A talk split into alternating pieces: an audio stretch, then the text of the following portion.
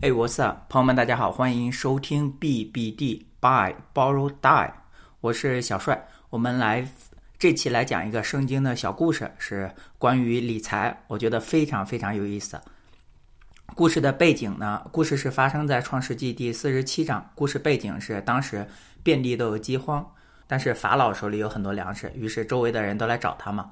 法老手里有很多的粮食，老百姓来找法老的宰相约瑟买粮食，来看看什么叫资产。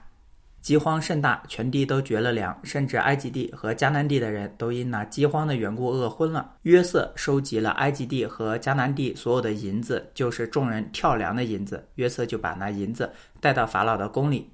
埃及地和迦南地的银子都花尽了，埃及众人来见约瑟说：“我们的银子都用尽了。”求你给我们粮食，我们为什么死在你的面前呢？约瑟说：“若是两，若是银子用尽了，可以把你们的牲畜给我，我就为你们的牲畜给你们粮食。”于是他们把牲畜赶到约瑟那里，约瑟就拿粮食换了他们的牛羊驴马。那一年因他们的一切牲畜，就用粮食养活他们。那一年过去，第二年他们又来见约瑟，说：“不瞒我主。”我们的银子都花尽了，牲畜也归了我主。我们在我主面前，除了我们的身体和田地之外，一无所剩。你何忍见我们人死地荒呢？求你用粮食买我们和我们的地，我们和我们的地就要给法老效力。又求你给我们种子，使我们得以存活，不至于死，地也不至于荒凉。于是约瑟为法老买了埃及所有的地。埃及人因饥荒所迫，各都卖了自己的地，那地就归了法老。至于百姓，约瑟叫他们从埃及这边直到埃及那边都各归各城，唯有祭司的地，约瑟没有买，因为祭司，因为祭司有从法老所得的长俸，他们吃法老所给的长俸，所以他们不卖自己的地。约瑟对百姓说：“我今日为法老买你们和你们的地，看哪，这里有种子给你们，你们可以种地。”后来打粮食的时候，你们要把五分之一纳给法老，四分可以归你们做地里的种子，也做你们和家里孩童的食物。他们说：“你救了我们的性命，但愿我们在我主眼前蒙恩，我们就做法老的仆人。”于是约瑟为埃及地定下常例，直到今日，法老必得五分之一，唯独祭司的地不归法老。这是一个如何成为大地主的故事哈，对，所以第一年老百姓的钱归了法老，第二年生产工具也就是牲畜归了法老，第三年连他们自己加上他们自己的地也归了法老。什么是资产？资产就是源源不断的生产价值，这就是资产。永远的五分之一，不管你种什么，永远的五分之一，源源不断产生正面价值的东西。所以说，你这里你可以说法老创造了一个额外的税，或者说比现金还好，比生产工具还好，这个是资产。第三点想讲的就是风控不够导致被迫贱卖正资产，这里就是他们自己和自己的呃土地和自己的劳力，这是一个很悲惨的事情。风控不够。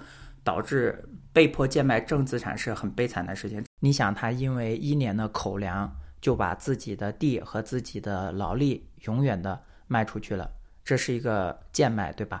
或者说法老抄了底，对吧？这个我觉得这个对我们今天也是非常有意义的一个警示。呃，我们今天虽然没有奴隶制，离封建社会就是这里面讲的封建社会也很远了，但是。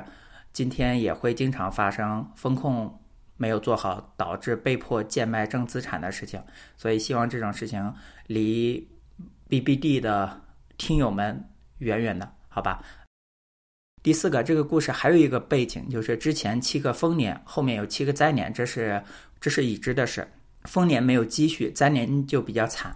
宰相约瑟呢，他固然是开了天眼，所以他知道这个事情。毕竟他兴土木、盖粮仓、往里存粮，在全国各地都这么干，干了好几年。对有意识的人是应该能看到的。第六个，天灾几乎总是增加贫富差距，主要有几个原因啊。首先，获取资源能力不平等。你比方说疫情席卷的时候，英国女王她可以去乡下别墅住，但是很多人不得不继续工作，冒着传染的风险继续工作。他们有更多的资源来防御灾害。第二个是保险跟金融的方面，富裕的人通常有更多的保险来抵御灾害的损失，同时也更容易获得重建所需的就是贷款跟援助。被干死的就死了，没死的大往往大难不死必有后福。这也是为什么天灾总是能增加贫富差距。此处还应该有一个 disclaimer，有个免责声明，就是奴隶制和封建人口买卖，它都是罪恶，是一种罪恶。这期节目只是从资产的角度，这里只是从资产的角度看看能不能给我们如今一些警示。希望大家可以源源不断的获得正资产，不必贱卖正资产，并且适当的回报社会。这就是本期的 BBD。喜欢这个节目的话，欢迎订阅，也欢迎跟周围的朋友分享。我们下期再见。